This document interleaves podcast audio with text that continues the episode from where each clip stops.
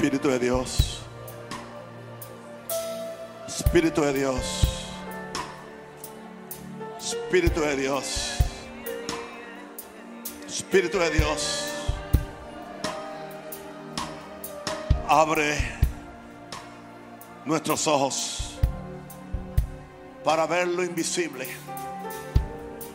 para ver lo espiritual, para ver lo eterno, para ver tu gloria.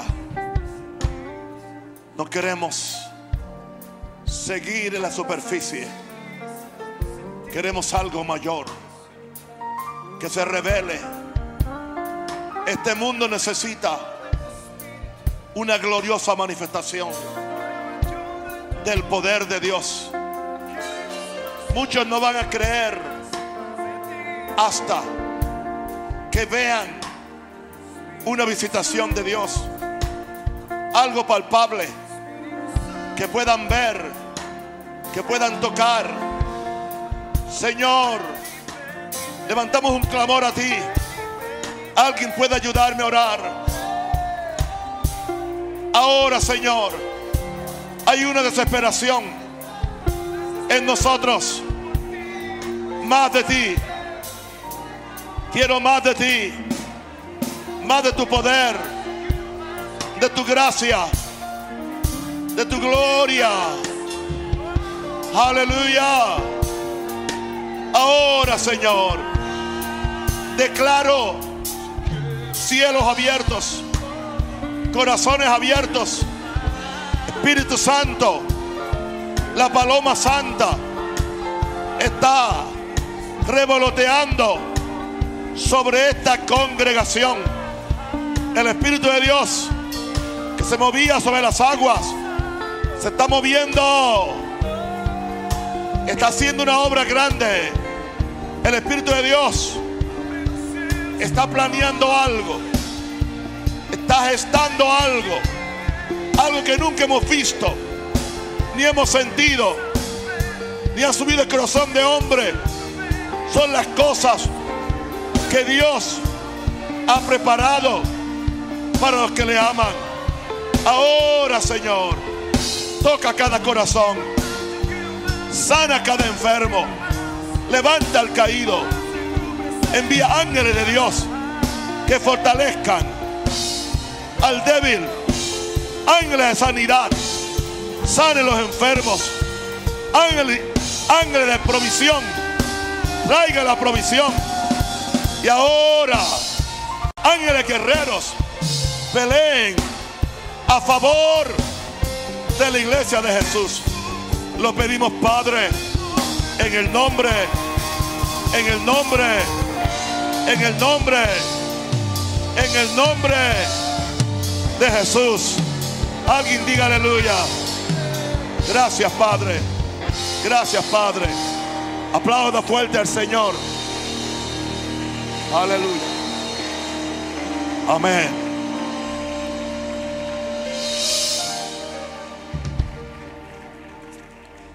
Aleluya.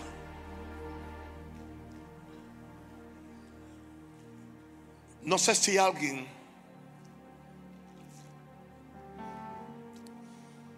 ha sentido ese jalón del cielo que nos reta a salir de la vida regular y convencional y nos inspira a subir a alturas espirituales que nunca hemos conocido. Aún los que pensamos que sabemos que tenemos mucho de Dios, deberíamos ser conscientes que el mundo invisible del reino de los cielos es nuestra herencia por ser hijos de Dios. Y Dios nos los quiere abrir desde ahora. No hay que esperar el rapto o la muerte para ver las cosas que Dios ha preparado para los que lo aman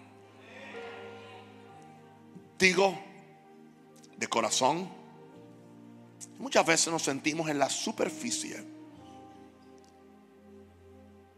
Y algo ha pasado con esta fe que no era así. No era así en el antiguo pacto. En el antiguo pacto había una manifestación constante de Dios y habían hombres y mujeres de Dios que tenían esa comunión y tenían esa apertura y ese cielo abierto. Hombres y mujeres a los cuales se le abría el mundo, el mundo espiritual o invisible. Tenemos el caso del Nuevo Testamento donde también encontramos que la iglesia empezó con cielos abiertos. Los hombres y mujeres podían, no veían una diferencia entre, entre el mundo del cielo y el mundo de la tierra, como que estaban unidos. Pero algo pasó. La doctrina de los hombres, la decadencia espiritual de la iglesia. Aleluya. Y hoy tenemos que reconquistar tenemos que desesperarnos por ver y entrar al mundo invisible. Esa es mi búsqueda. Y a eso es que yo lo inspiro a ustedes. El apóstol Pablo en 2 Corintios 12, 1 al 4 dijo lo siguiente. 2 Corintios 12, 1 al 4. Ciertamente no me conviene gloriarme, pero vendré a las visiones y a las revelaciones del Señor. Y empieza a hablar de una experiencia que él tuvo en el versículo 2. Conozco a un hombre en Cristo que hace 14 años, si en el cuerpo, no lo sé. Si fuera del cuerpo, no lo sé. Dios lo sabe. Fue arrebatado hasta el tercer cielo. Y conozco al tal hombre, si en el cuerpo o fuera del cuerpo, no lo sé. Dios lo sabe que fue arrebatado al paraíso, donde oyó palabras inefables que no les dado al hombre expresar. Este fue el mismo Pablo que dijo que la doctrina que él predicaba no la aprendió de los apóstoles. Dijo, me vino por revelación. Él se retiró unos cuantos años y en el desierto de Arabia Dios le reveló. Estoy más que seguro que él tenía una comunión constante con Dios, con Jesús, con el Espíritu Santo. Y que todo lo que los, los misterios que Él nos revela en las epístolas no, no se aprendieron en un salón de clase. Se aprendieron en un intercourse, en una relación, en una comunicación con Dios, posiblemente de persona a persona. No creemos que eso es posible, porque nos han dicho que no es posible. Pero sí es posible. Porque aún los santos hombres de Dios, cuando profetizaron, profetizaron de acuerdo a lo que estaban viendo. Ellos lo estaban viendo en el mundo espiritual. Muchos de ellos tenían un escriba que iban escribiendo mientras ellos relataban lo que estaban viendo. Una pregunta, ¿cómo fue que Moisés supo el capítulo primero, segundo y tercero de Génesis. Especialmente cuando no, no habían hombres. Simplemente, en esas cuantas veces que él estuvo con Dios en el monte 40 días, simplemente se le abrió el mundo espiritual. Es posible que Dios o uno de los grandes ángeles vino y le dijo, así pasó el Génesis, escríbelo. No pensamos en eso. Nos hemos quedado tan, tan escasos y tan mezquinos con creer que Dios no tiene un interés en esta tierra, en manifestarse y en... Yo creo que Él anda buscando a ver quién se atreve. Yo creo que Él está buscando a ver a alguien que se atreva a, tener esta comunión con Él. Pero mientras oraba hoy mucho y estaba orando mucho, casi no duermo, casi tampoco como. Lo primero que recibí que tenía que decirle a ustedes, y hablo personalmente, desintoxiquémonos de toda doctrina, de toda teología seca, de todo concepto mental, que aún dentro de la misma iglesia nos han encerrado en una vida natural sin poder ver el mundo invisible de Dios.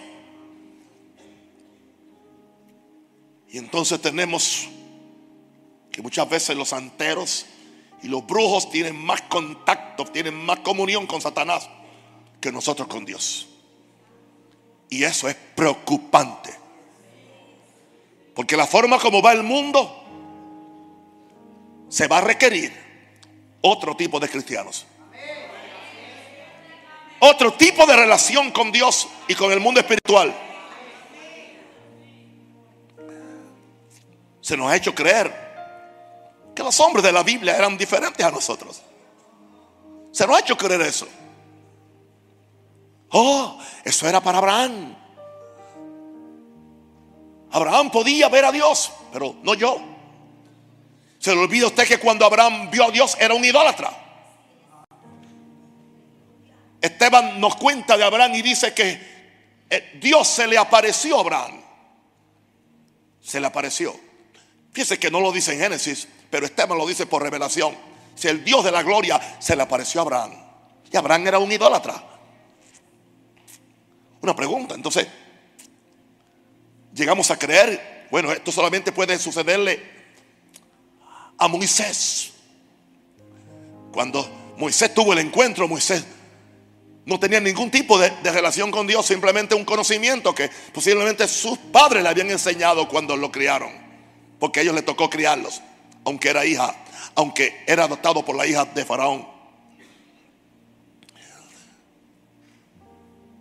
Pensamos, ¿quién se atreve a ser tan audaz como Elías de llegar a la casa del, al palacio del rey y decirle, vive Jehová?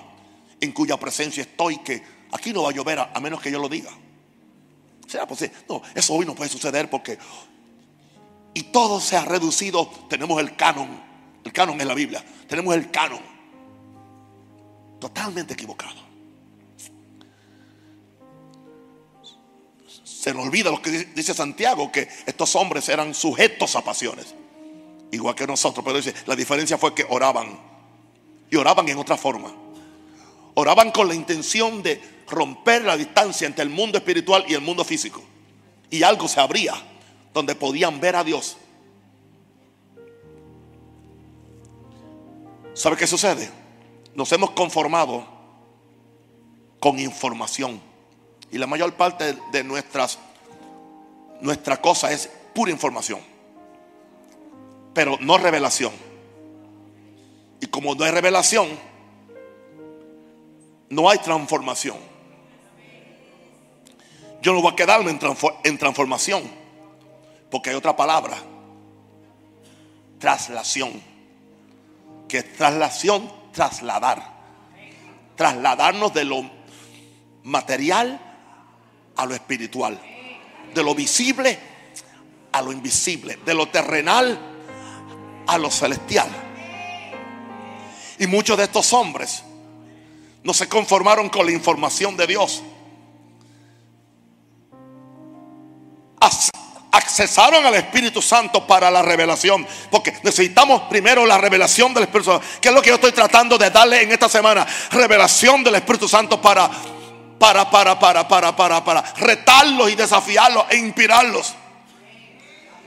Y si aceptamos esa revelación, viene entonces una transformación. Empezamos a ser transformados. Empezamos a orar diferente, a creer diferente, a vivir diferente, a esperar diferente. Y no niego que esta transformación nos puede llevar a una traslación. Cuando estamos en este mundo y estamos en el otro. Yo no dije, no se preocupe, usted no se va a morir.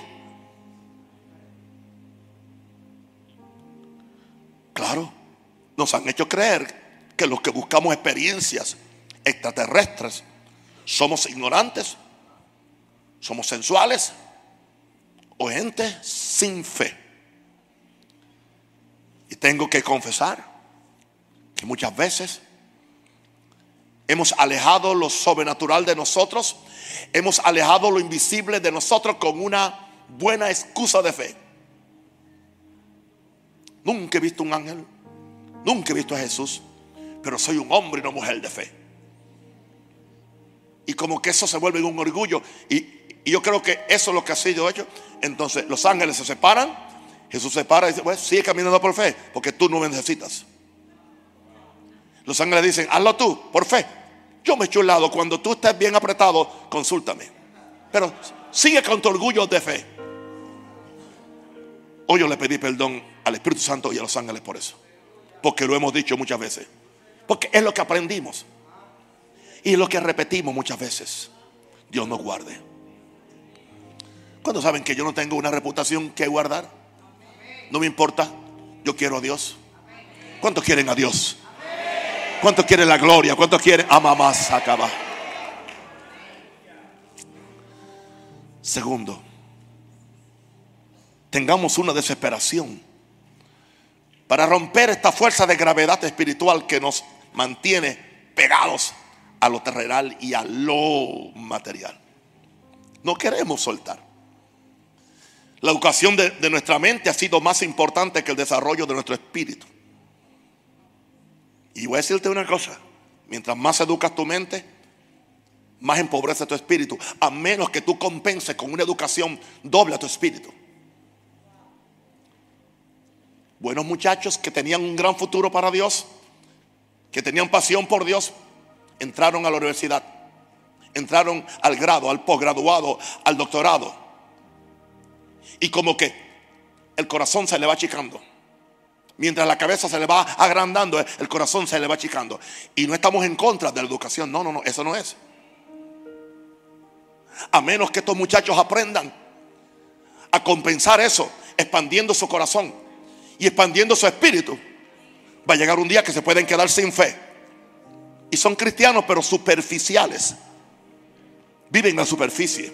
Y nunca pueden alcanzar esas cosas grandes que están en el mundo invisible del espíritu, en lo que se llama el reino de Dios o el reino de los cielos. Y está ahí. Hello. ¿Se acuerdan lo, lo que les dije de la línea? Está ahí. Esos dos reinos, de overlap, se sobreponen. Y están tan cerca uno, uno del otro. Pero se requiere algo para que rompamos lo que yo llamo fuerza de, gravedad espiritual. Hay una fuerza de gravedad física que la tierra trae todos sus objetos hacia su centro, pero hay también una fuerza de gravedad espiritual. Y voy a explicarle qué sucede con esta fuerza de gravedad espiritual. Nos hemos concentrado tanto en las cosas que se ven, llegando a pensar que son eternas. Y las cosas que se ven nos atraen, nos amarran. No solamente nos amarran, nos dan un miedo. Nos dan un miedo. ¿Ha oído gente que dice, no te pongas tan espiritual? ¿A usted nadie le ha dicho eso? No, no ¿Sí? No te pongas tan espiritual. Tú siempre quieres estar viendo ángeles, viendo cosas. Confórmate con, confórmate con lo de esta tierra. Y le hemos hecho un daño al hambre y la sed que tiene el espíritu del ser humano, que viene de Dios y quiere romper las fronteras de este cuerpo y quiere romper las fronteras de este intelecto. a la macaya. Y quiere romper la frontera de nuestras experiencias. Y quiere romper los límites que el mundo nos ha impuesto. Que el intelectualismo nos ha impuesto. Que la doctrina nos han impuesto. O que nuestras experiencias nos han impuesto. ¿Y qué sucede? Sentimos ese alón hacia la tierra. Lo que nos jala. Queremos creer, pero no podemos. Porque nos hacemos esclavos de los cinco sentidos, de los síntomas. Pero eh, yo siento un alón del cielo. Y yo quiero que esta iglesia y que este ministerio y que cada persona que me esté escuchando por las redes sociales sienta un alón del cielo. Y que tú no te conformes con una vida superficial por encimita. Y que algo se rompa en el nombre del Señor. Pero hay algo más sobre esta, sobre esta, esta fuerza de gravedad espiritual. Nuestra carne, que fue hecha del polvo, se resiste a despegarse de lo, ter- terreno y se resiste a elevarse al mundo invisible del reino de Dios. Es tanto así que me he dado cuenta, por alguna razón, la mayor parte de las visiones las personas las tienen durmiendo. La mayor parte de las visitaciones de ángeles que han tenido personas en toda la historia las tienen durmiendo. Porque durmiendo, aleluya, tú, estás en reposo y no puedes pensarlo, ni puedes pel- pe- pelearlo. Muchas veces Dios tiene que aprovecharse de que estás durmiendo para darte la visión, para darte el sueño o para enfrentarte con una aparición, sea con Jesús o con un ángel o con algo espiritual.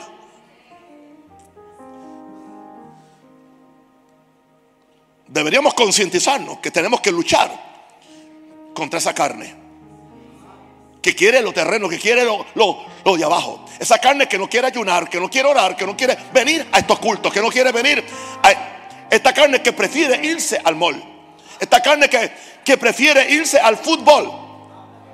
Esta carne que, que prefiere todo menos buscar lo de arriba. Entonces, esto se complica porque entonces tenemos un sistema religioso que nos ha entretenido con conciertos. Nos ha entretenido, entiende, con, con marañas, con mentiras, con versos sacados fuera de, de conceptos, dándoles una seguridad a la gente y especialmente siempre se trata con el asunto del dinero. Pero la iglesia está seca, sin presencia, sin poder. Y eso hay que reconquistarlo. Yo dije que hay que re- reconquistarlo. Yo tengo hambre de Dios. Estoy desesperado. Diga, estoy desesperado por Dios.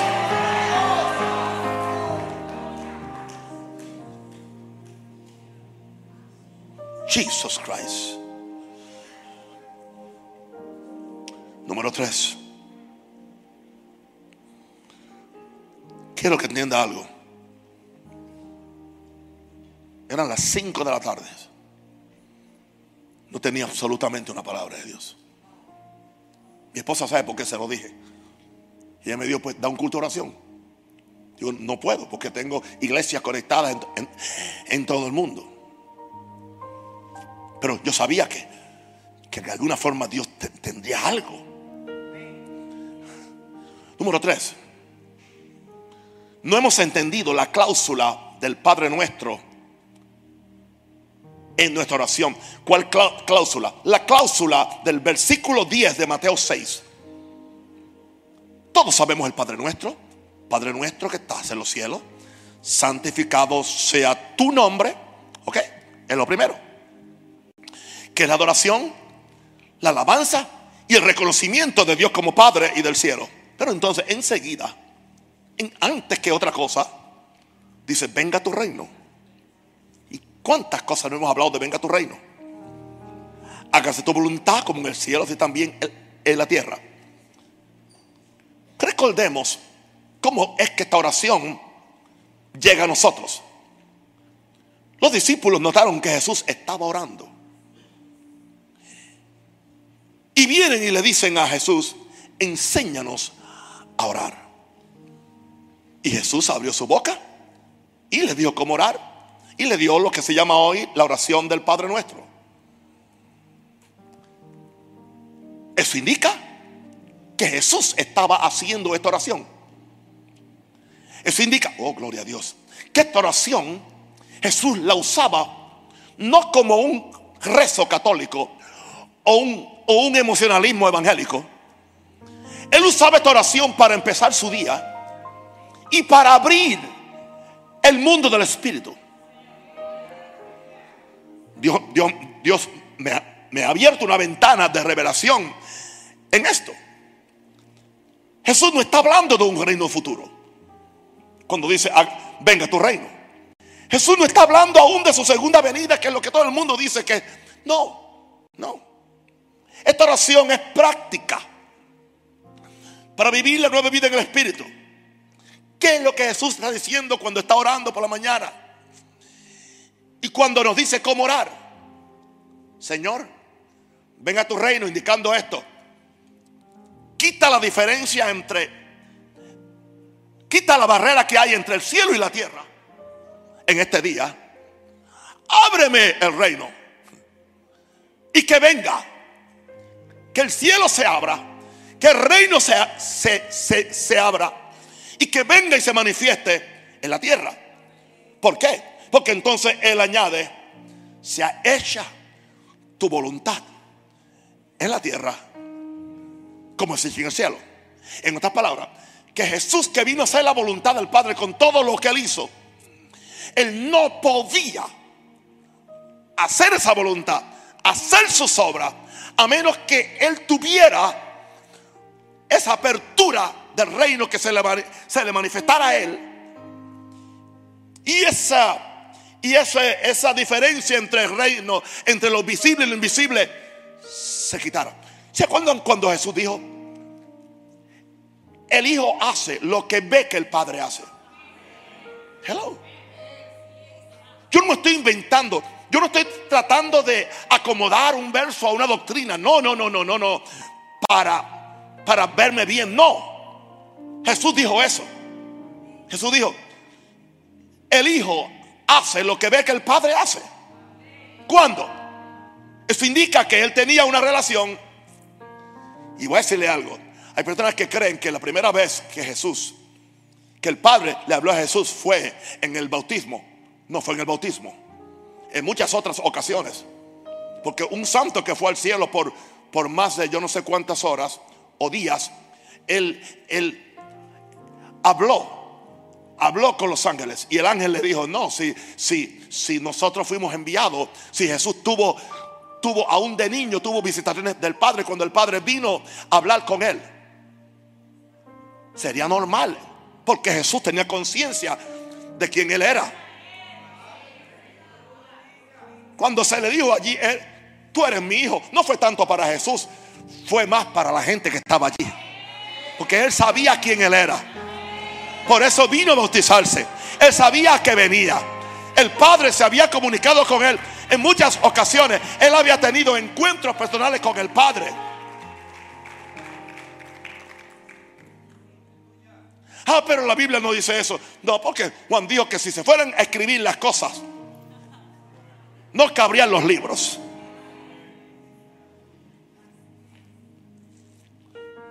Gracias, Padre. Ahora, es evidente que Jesús, cada vez que él oraba, esperaba que el cielo se le abriera y el reino de su Padre se le hiciera que visible. Y, no me lo cuestione, porque él dijo: Veréis el cielo abierto y a los ángeles de Dios que ascienden y descienden sobre el Hijo del Hombre. Así que cada vez que él oraba, esperaba que el cielo se le abriera y el reino de su Padre se le hiciera visible. Yo creo que fue el secreto para Jesús y para cualquiera que quiera manifestar las obras de Dios. Se nos abre el reino con la presencia de los ángeles y con el Espíritu Santo y entonces podemos hacer su voluntad, sus obras en la tierra. Yo creo que una de las razones por las cuales no podemos hacer más cosas en la tierra es porque le tenemos miedo al ministerio de, de, los ángeles. Tenemos miedo que nos digan que estamos adorando ángeles cuando nadie está haciendo eso. Tenemos miedo, entiende, a ser diferentes. Pero Jesús operaba con la ayuda de los ángeles. Una vez él dijo, yo tengo ángeles a mi, disposición. Si, si yo quisiera, yo pidiera 12 legiones. Estamos hablando entre 75 mil y 80 mil ángeles. O sea, Jesús tenía, él decía, yo puedo orar al Padre y él me, él me daría 12 legiones de ángeles para acabar con esta gente. Ahora, eso no indica que esa fue la única vez que él los usó. Digo, esa vez él no, lo, él no, él no los usó. Pero él los tenía a disposición, él tenía el derecho, él, él tenía como hijo de Dios de usar los ángeles para cualquier cosa que él necesitara. ¿Entiende? Nosotros vemos el milagro de la multiplicación de los panes y los peces. Los ángeles estaban allí haciéndolo. Nosotros vemos a Jesús caminando en el agua. Los ángeles lo iban aguantando. Nosotros vemos tantas y otras cosas. Los ángeles estaban allí como espíritus ministradores. Alguien diga aleluya. Pero tenemos miedo a lo que diga denominación tal, ministerio tal, concilio tal, ah, ah, alianza tal. ¿Qué importa lo que digan ellos? Lo importante es que dice la palabra. Yo quiero ver la gloria de Dios.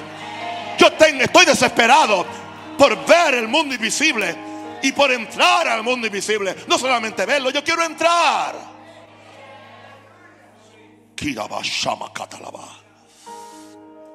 Aleluya. Número cuatro. No nos hemos aprovechado de la obra del Espíritu Santo. En este respecto, el Espíritu Santo para abrir tanto el mundo invisible del reino de Dios y segundo, como para abrir nuestros ojos para verlo. No hemos aprovechado. Lo leemos y lo leemos. Jesús dijo, Él les va a enseñar todo lo que ustedes necesiten. Pero Él también nos dijo en Juan 16, 13. Y esto debe ser literal y entenderlo y estudiarlo. Pero cuando venga el Espíritu de verdad, es guiará toda la verdad. Porque no hablará por su propia cuenta, sino que hablará todo lo que oyere. Todo lo que él oye en el cielo, él no lo puede comunicar. ¿Y por qué hay tantas cosas que no se nos están comunicando? Porque no nos aprovechamos de esto. Sino que hablará todo lo que oyere. Y os hará saber las cosas que habrán de venir no nos deberían tomar por sorpresa las cosas que habrían de venir. Y nosotros, especialmente los líderes, vamos a tener que despertar. Llegan tragedias a nuestros países y no supimos nada. No supimos nada. Después que pasa decimos, Dios me dijo mentira, Dios no te dijo nada. Cualquiera profetiza después que aconteció.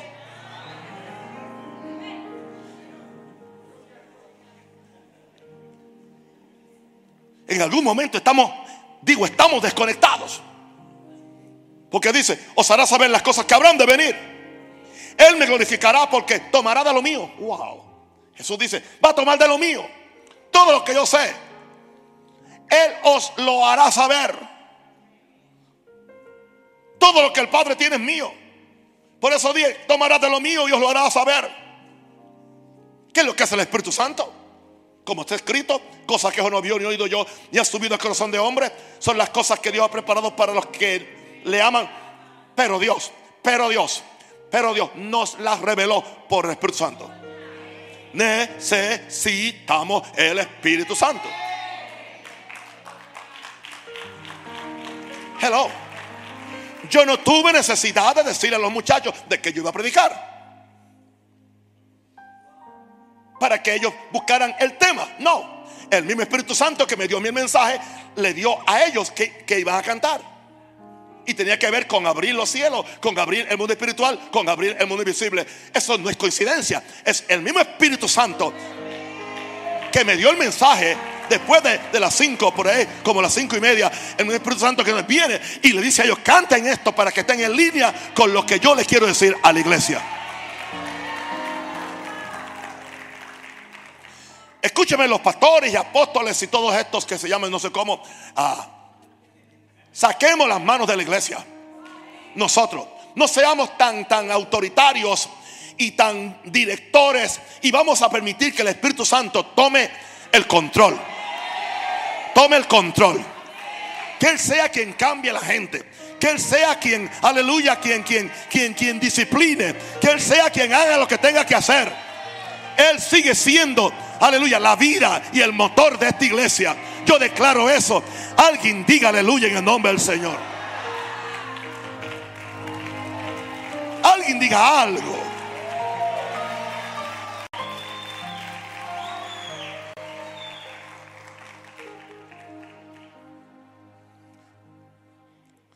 Yo le dije a alguien, me arrepiento del, del título que puse para la semana y no fui yo quien lo puse, fue el Espíritu Santo. Porque todas las semanas, como ninguna semana, he estado desesperado.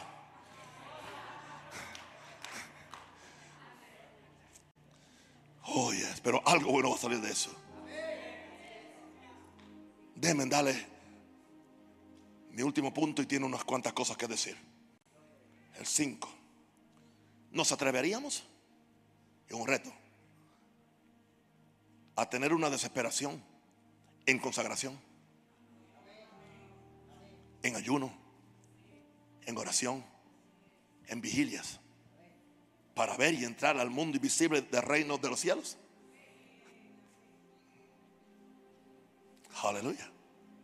Algo sucede cuando nos consagramos. Cerramos el Facebook, cerramos el chateo. Y no es que es pecado, es muy necesario. Yo lo uso mucho. Pero no, no te sirve para oír a Dios. No te conectas con el cielo. Te conectas con, con María allá en Puerto Rico. Te conectas con, con lo que está pasando en Venezuela, pero no con el cielo. Y te puede hacer esclavo de estar escuchando más lo que, lo que el diablo está haciendo que lo que el cielo quiere hacer. Y el gran peligro es que nunca descubramos, nunca tengamos, así dice Jehová, entonces cuando vienen esas cosas, nos cogen desaprevenidos, nos cogen fuera de base. Y no tenemos recursos del cielo. Yo necesito una palabra de Dios. La iglesia de hoy necesita una palabra del cielo para poder enfrentarnos a los retos y las cosas que vienen que serán peores que las que hay ahora. Ahora, nos atreveríamos a, esa desesperación en consagración, ayuno, oración y vigilia para ver y entrar al mundo invisible del reino de los cielos. No digo que lo va a hacer, pero no se sorprendan. Que en, algún momento le digan, ¿dónde está el pastor? Se fue por, por dos o tres semanas a buscar a Dios. Y ustedes tienen que entendérsela. Resuélvanse a buscar a Dios. A buscar a Dios. ¿Por qué no? Si algunos se van a dar la vuelta al mundo por, por 15 días, a gastar plata y a ver tonterías, con el dinero de la iglesia también.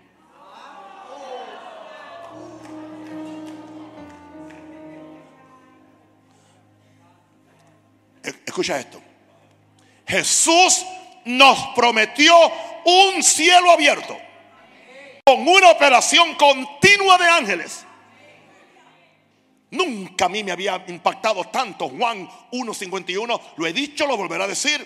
Y le dijo, aleluya, a Natanael, de cierto, de cierto os digo, de aquí adelante, de aquí adelante, de aquí adelante, veréis el cielo abierto. Y no lo estamos viendo. Es pura letra. El Dios que lo íbamos a ver. ¿Por qué no lo vemos? Porque estamos ciegos. O mirando otras cosas. De aquí adelante veréis el cielo abierto. Y a los ángeles de Dios que suben y descienden sobre el Hijo del Hombre. Así que deberíamos estar viendo ángeles subiendo y bajando sobre la iglesia, sobre el cuerpo de Cristo. Una pregunta. ¿Quisieras mantener una relación de trabajo y comunión con los ángeles de Dios? Ayudantes son nuestros, diga, consiervos. ¿Quiénes son? Nuestros consiervos. ¿Qué estamos haciendo nosotros? Trabajando. ¿Y qué hacen ellos? Trabajando. Dice que son enviados para servicio o para ministerio o servicio de los que somos herederos de la salvación. Aleluya. Ellos trabajan con nosotros y a veces para nosotros. Están interesados en tu bienestar. Están interesados en tu salud. Están interesados en tu provisión. En tu protección.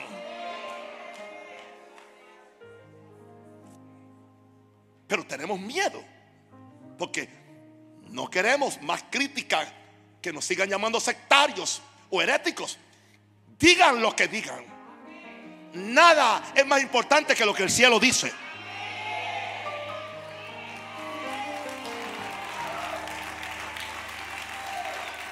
Y fue Jesús quien dijo, de aquí en adelante veréis el cielo abierto y ángeles de Dios que suben y descienden sobre el Hijo del Hombre.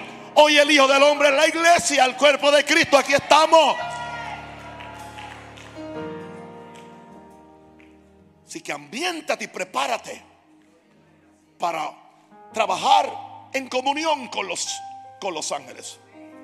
Hebreos 1, 14 dice que son espíritus ministradores enviados para servicio a favor de los que somos herederos de la salvación. El Salmo 103.20 dice, bendecita Jehová. Salmo 103.20, bendecita Jehová, vosotros sus ángeles. ¿Y que hacen? Poderosos en fortaleza.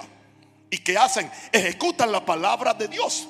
¿Y que hacen? Obedecen a la voz de mando de Dios. Entonces usted está diciendo que usted puede darle órdenes. Yo no le doy orden a ningún, a ningún ángel, pero yo le digo al Espíritu Santo que le, que le dé la orden. O yo le pido, Espíritu Santo, envía ángeles aquí. Espíritu Santo, envía ángeles aquí. Espíritu Santo, envía ángeles para la provisión. Aleluya. Esos ángeles vienen con la provisión para, para la iglesia allá en Costa Verde. Y vienen, aleluya, con unas canastas llenas. Esos ángeles traen las multitudes que van a llegar aquí. Aleluya. Esos ángeles van a manifestar sanidades, prodigios y milagros que usted nunca ha pensado que son posibles. Aleluya. Esos ángeles le dieron comida. Aleluya. A Eliseo. Perdón, Elías. Dice que él estaba durmiendo y de repente despierta y, y se encuentra que había una torta del cielo. Y ahí estaba en unas aguas de fuego. Es más, qué detallista es el ángel que no se la da fría. Se la trae calientita. Y al lado un jarro de agua. Se comió esa comida y le duró, estuvo después en un ayuno de 40 días con una comida. Una torta caliente y, una jarra de agua que la trajo el ángel. Esos fueron los mismos ángeles que vienen donde Jesús. Y cuando acabe el ayuno le servían, dice ángeles. No uno, ángeles le, servían. Gloria a Dios. Gloria a Dios. Ahora, Hebreos 13:2 dice: No os olvidéis de la hospitalidad, porque por ella algunos, sin saberlo, hospedaron ángeles. La Biblia en inglés dice: entretuvieron ángeles. En otras palabras, dice, le dieron en, entertain angels, dice en inglés. Dice que los hicieron sentir bien. Le dieron la bienvenida a los ángeles. Aleluya. ¿Se acuerdan que fueron los ángeles los que, que fueron a, sacar a Lot y a su esposa y sus hijas de Sodoma y Gomorra? Así que algunos sin saberlo. El problema es que tenemos miedo a, a decirle, ángeles, ustedes están aquí, son bienvenidos a estar en este lugar, en esta casa. Cuídenla, aleluya, mientras yo voy por allí, encárguense de cualquier ladrón, no los maten, pero tuérzale una mano o algo. Aleluya, que nadie toque esta casa, que nadie toque este templo. Amén. Aleluya, ángeles guerreros, ángeles guerreros. ¿Por qué no? ¿Por qué no? Ahora los que quieran seguir viviendo en la superficie, los que quieran seguir viviendo, entiende allá ellos. Pero yo voy a usar mis ángeles. Y si usted no quiere usar los suyos, préstemelos. Yo tengo trabajo para ellos. Alguien diga aleluya. Alguien diga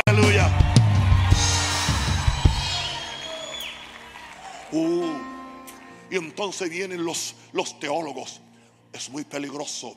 Le estamos quitando la gloria al Espíritu Santo. Los mismos que no hablan ni una lengua. Ahora vienen a defender al Espíritu Santo. Tengan cuidado, le están quitando el lugar al Espíritu Santo cuando ellos hace rato que perdieron o nunca tuvieron al Espíritu Santo porque no creen en las lenguas, no creen en profecía, no creen en milagros, no creen en nada. No me venga usted, no venga usted a darme cátedras a mí del Espíritu Santo llegó muy tarde.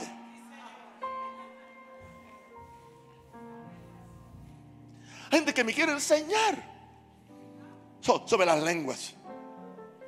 No engañe más a la gente, predique la verdad. Yo estoy predicando la verdad, capítulo y verso. Uh, santo. Una pregunta.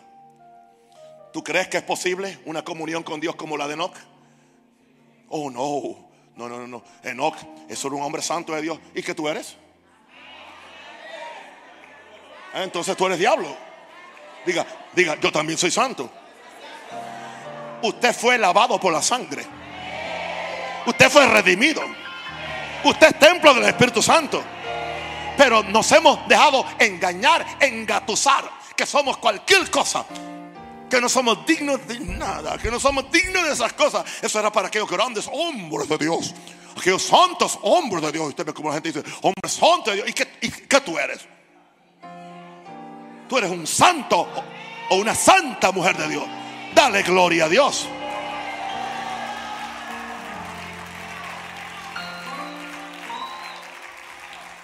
Y sigue siendo por gracia. Sigue siendo por gracia. Uno de estos ángeles llega donde Gedeón, que estaba escondido en una cueva, machacando el trigo. Y lo sacó de la cueva. Aleluya. Alguien estaba, no tenía ni fe para hacer nada. Oh, gloria a Dios. Bien. ¿Crees que es posible una, una comunión con Dios como la de Enoch? Génesis 5:23. Y fueron todos los días de Enoch 365 años. Él pudo decir, wow, yo puedo vivir 700, 800. Pero, y no era que no era, tuvo hijos e hijas. Creo que ah, en los versos anteriores nos dice a ver si, si era alguien normal. Vamos a ver si era alguien normal. Pon el verso anterior. A ver si, si era simplemente un monje del desierto. A ver, vamos a ver. Y caminó Enoch con Dios. Después que engendró a Matusalén, 300 años. No era un hombre que no, no, se, no se divertía con la mujer. Engendró hijos e hijas. Y teniendo mujer y engendrando hijos e hijas, caminó con Dios. O sea, el hecho de que usted esté casado o esté recién casado, no es para que tú ahora te pongas, te solamente con la mujer y te olvides de caminar con Dios. Y a su nombre, él siguió caminando con Dios. ¿Alguien sabe por qué? ¿Por qué Matusalén es famoso? ¿Alguien sabe? El que vivió más años. ¿Quién lo engendró? Enoch. ¿Y, qué tipo de vida tenía Enoch? Caminaba con Dios. Es tan importante que él caminaba con Dios que esa vida de él se la transportó a su hijo y fue el que vivió más que todos los mortales. Porque los padres que caminan con Dios afectan el destino profético de sus hijos. Jesus, Jesus, aleluya, aleluya.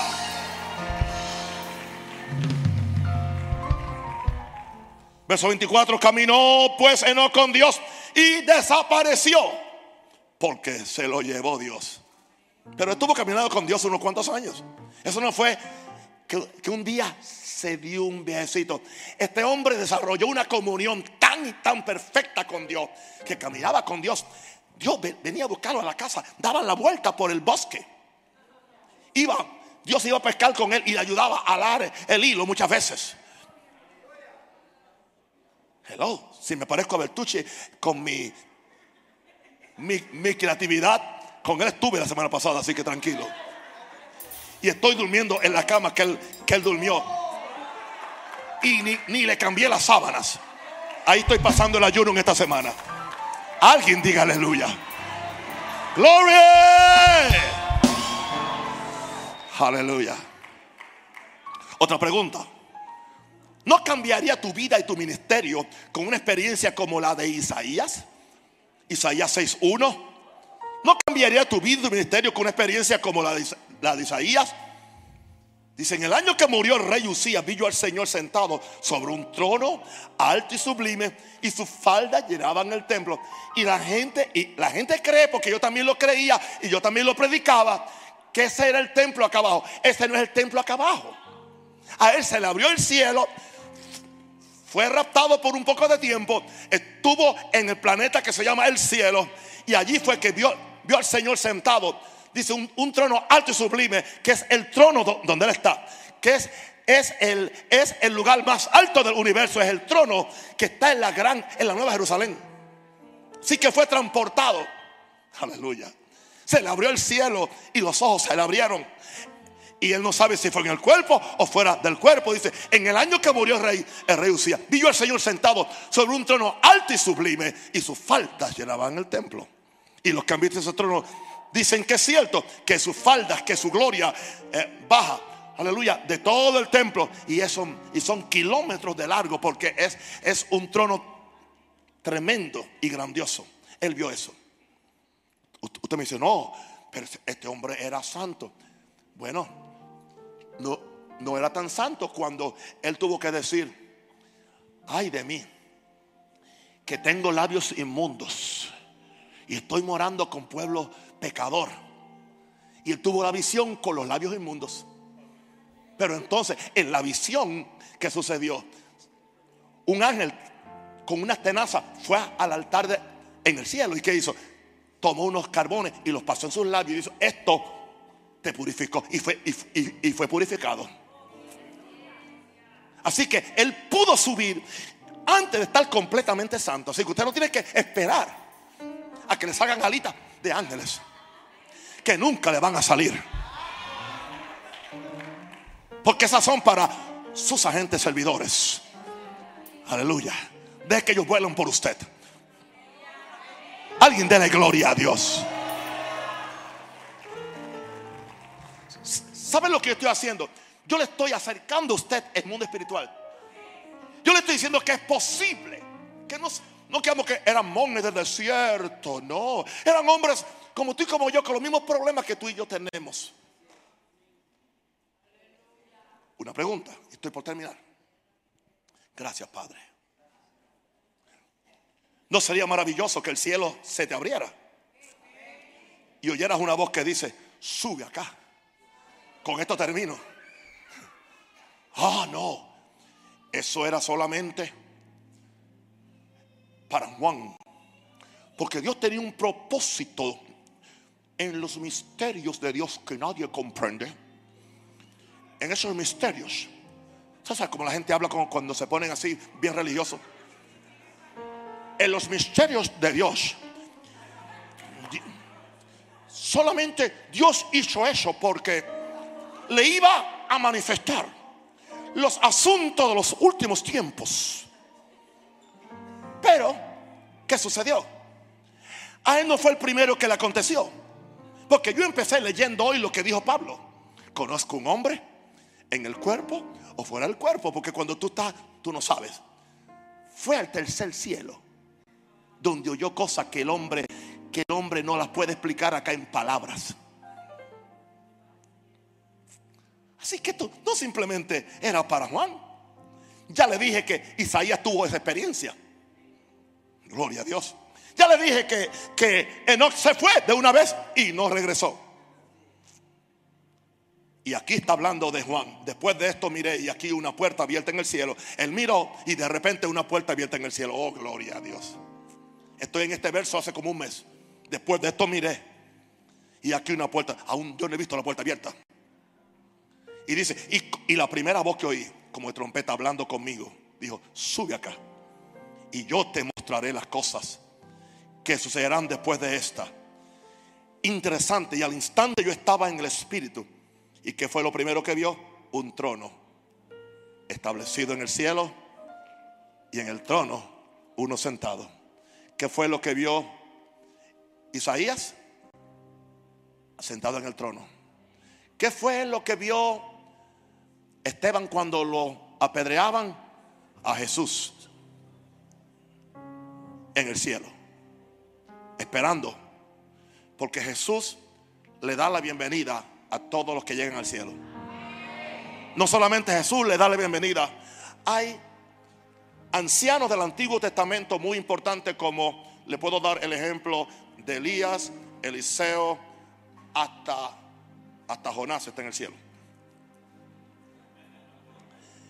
Y ellos hacen comiteses para darle la bienvenida a los que van muriendo y llegando al cielo. Recuerde usted que cuando, cuando el cristiano muere, le envían dos ángeles, dos ángeles, que va a acabar sola, que están ahí esperando que el alma salga, porque también hay demonios que quieren agarrar los ángeles, agarrar las almas de cristianos y encadenarlas y llevarlas al infierno. Así que siempre Dios envía ángeles a buscar a los salvos.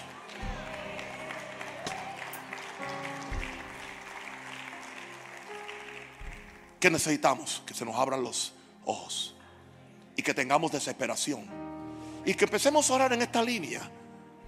Yo estoy empezando a, a ¿cómo es? A manejar algo que quizás usted nunca lo habían oído en esta forma. Tranquilo. Si usted no, no, no lo entiende, no lo critique. Pero yo sé que Dios nos va a seguir abriendo el lente poco a poco.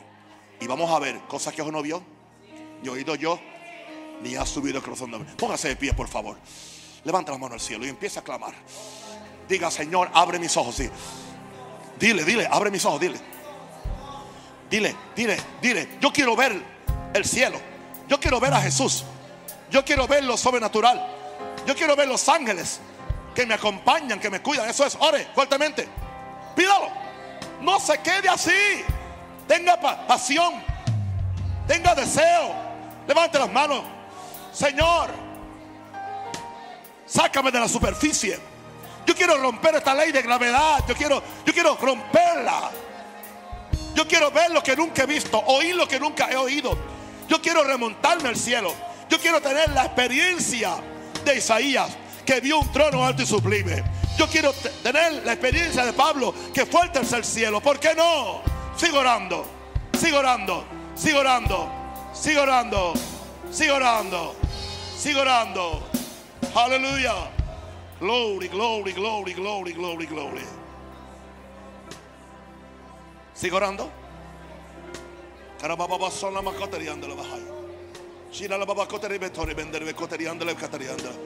Abre mis ojos, Padre Santo. Señor, desintoxícame, desintoxícame de toda incredulidad, de toda doctrina de hombre, de toda, aleluya, fábula que hemos aprendido, de todo aquello, Señor, que nos impide ver lo espiritual, ver lo eterno, que nos hace sentir que nosotros no podemos tener experiencias de esta índole. Gracias, Padre yo sé que vamos a ver cosas grandes. Viene un mover de Dios, oh yes. Viene un mover de señales, maravillas y milagros. Veremos ángeles caminando por los pasillos de esta iglesia. Veremos ángeles posándose, adorando, cantando, danzando aún con nosotros. En el nombre de Jesús. Si lo cree, dale un aplauso fuerte al Señor. Y grita la victoria. Aleluya.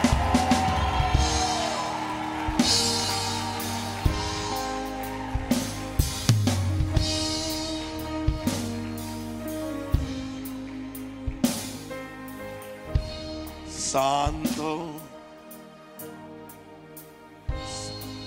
Yes.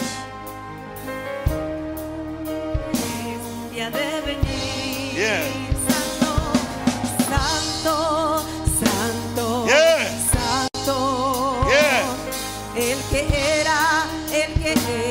de venir. Eso es.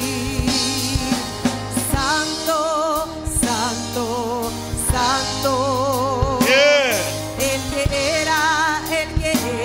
es, ya de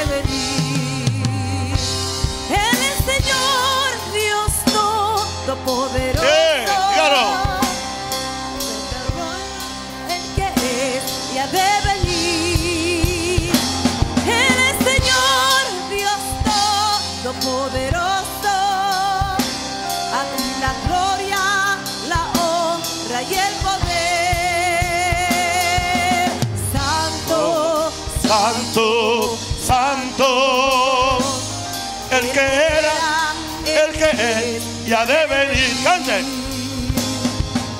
Santo, Santo, santo, el que era, el que es y ha de venir.